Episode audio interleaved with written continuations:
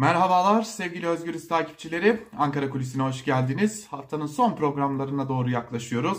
Bugün Türkiye siyasetiyle ilgili bir program yapalım istedik. Zira bir tartışma var ki aslında uzun zamandır konuşuyoruz. Uzun zamandır nasıl nihayete erecek ona bakıyoruz. Öte yandan da ilginç bazı bilgiler ve e, belgeler de ortaya çıkmaya başlıyor.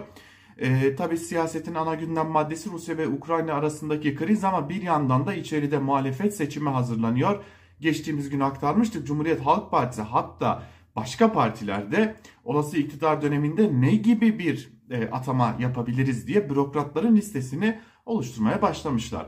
E tabi konu buraya gelince Cumhurbaşkanı adayı kim olacak sorusu da her zaman olduğu gibi gündeme geliyor. Ve son dönemde malum CHP lideri Kemal Kılıçdaroğlu'nun adaylık tartışması daha fazla ön plana çıkmış durumda. Özellikle CHP lideri Kemal Kılıçdaroğlu'nun e, eğer 5 partinin lideri de teklif ederse ben e, Cumhurbaşkanı adayı olmaktan mutluluk duyarım minvalinde bir çıkış yapmıştı. E, daha önce de yine Özgürüz Radyo'da aktarmıştık sizlere. E, CHP'li isimlerde bizim doğal adayımız C, e, Kılıçdaroğlu ya da biz artık genel başkanımızı Cumhurbaşkanı adayı olarak görüyoruz biçiminde açıklamalar yapmışlardı. Şimdi tam da bu noktada iki önemli hususa bakmak gerekecek. Bu hususlardan biri şu. E, malum tartışılan iki isim daha var Cumhurbaşkanlığı adaylığı için. Biri İstanbul Büyükşehir Belediyesi Başkanı Ekrem İmamoğlu, bir diğer isim de Ankara Büyükşehir Belediyesi Başkanı e, Mansur Yavaş. Öyle ki Ekrem İmamoğlu'nun adaylığında ikinci tura kalabilecek seçim ve e, bu, buradan da İmamoğlu zaferle çıkacak diye bazı anket sonuçları paylaşılıyor. E, hatta ilk turda Mansur Yavaş seçilebilir diye de bazı anket sonuçları paylaşılıyor. Tabii ki anket sonuçlarının hata payının da e, henüz seçim satım haline girmemiş olmasının da etkisinin olduğunu belirtmekte fayda var. Fakat malum CHP lideri Kılıçdaroğlu son olarak yaptığı açıklamada Reuters'a verdiği değerlendirmede 5 parti liderini yani İyi Parti, e, Saadet Partisi, DEVA, Gelecek ve Demokrat Parti liderlerini de bu masada e, bu adaya karar verecekler pozisyonuna getirmiş oldu. Yani sadece ama sadece CHP lideri Kılıçdaroğlu ya da Cumhuriyet Halk Partisi karar verecek pozisyonundan çıkarmış oldu. Bu durumu peki neden? Aslında bunun altında başka sebeplerin yattığı iddia ediliyor. Bunlardan biri şu ki İstanbul Büyükşehir Belediyesi Başkanı Ekrem İmamoğlu'nun Cumhurbaşkanı adayı olmak istediği artık Ankara kulislerinde açık bir şekilde konuşulur hale geldi deniliyor. Zira yakın çevresine de eğer e, diğer ittifak liderleri de partimin genel başkanı da uygun görürse ben bu görevi üstlenmekten onur duyarım dediği de biliniyor.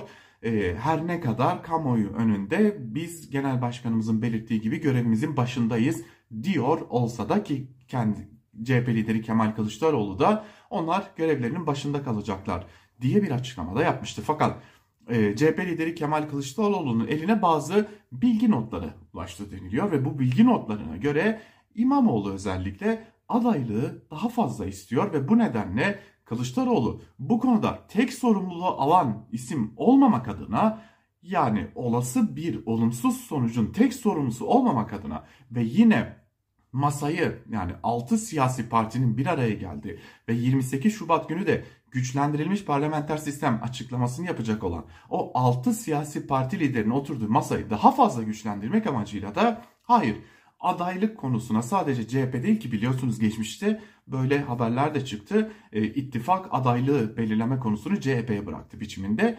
E, tam da bu nedenle Kılıçdaroğlu'nun da o 5 lideri de dahil ettiği ve masayı daha fazla güçlendirmek istediği, bunun karşısında aynı zamanda İmamoğlu'nun ısrarına dair ulaştığı iddia edilen notlara karşı da e, bütün siyasi partileri bu karar verme sürecine daha fazla ortak etmek istediği de iddia ediliyor. Bu bir iddia.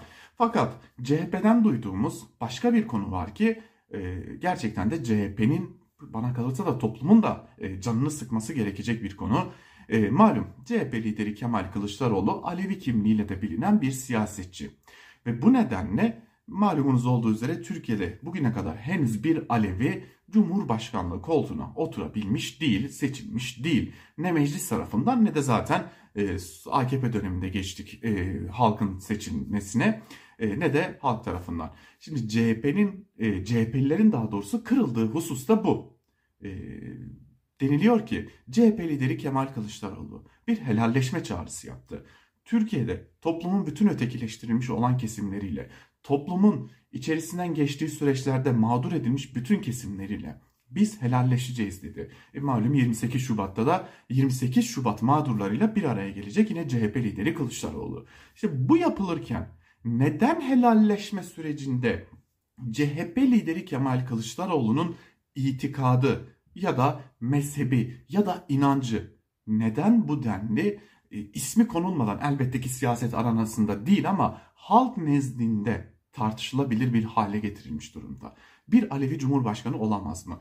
Kılıçdaroğlu sadece Alevi kimliğiyle mi var? Ya da bir Alevi kimliğini barındırıyor olması bu ülkede Cumhurbaşkanlığı koltuğuna oturmasına engel mi biçiminde de bir itiraz var ki bana kalırsa CHP lideri Kılıçdaroğlu seçilir seçilmez ayrı bir konudur ama bir siyasi parti liderinin itikadının, inancının ya da mezhebinin adına ne dersek diyelim.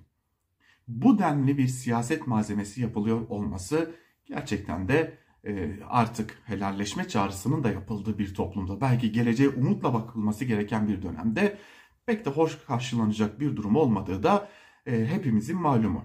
Tabi her ne kadar siyaset arenasında bunu dile getirmeyenler olsa da e, altık e, üstten üste ya da üstü kapalı bir biçimde diyelim e, dikkat ettiyseniz dikkatli bir dil kullanmaya çalışıyorum çünkü önemli ve hassas bir konu bu. Üstü kapalı da olsa bunun ima edilişi bile hem CHP'yi hem de toplumdaki bir grubu, ciddi bir grubu rahatsız etmiş durumda. Bunu da belirtmekte fayda var. Madem helalleşme sürecinden geçiyoruz, neden bir Alevi'nin bütün kimliklerini bir köşeye bırakacak olursak, neden bir Alevi'nin Cumhurbaşkanı olup olamayacağı tartışma konusu haline getirilebiliyor diye de bir itiraz var. Bunu da aktarmakta fayda var. Ankara kulisini bu tart tatsız tartışmanın dileriz geride kalmasıyla kapatalım. Bir başka programda görüşebilmek umuduyla. Hoşçakalın.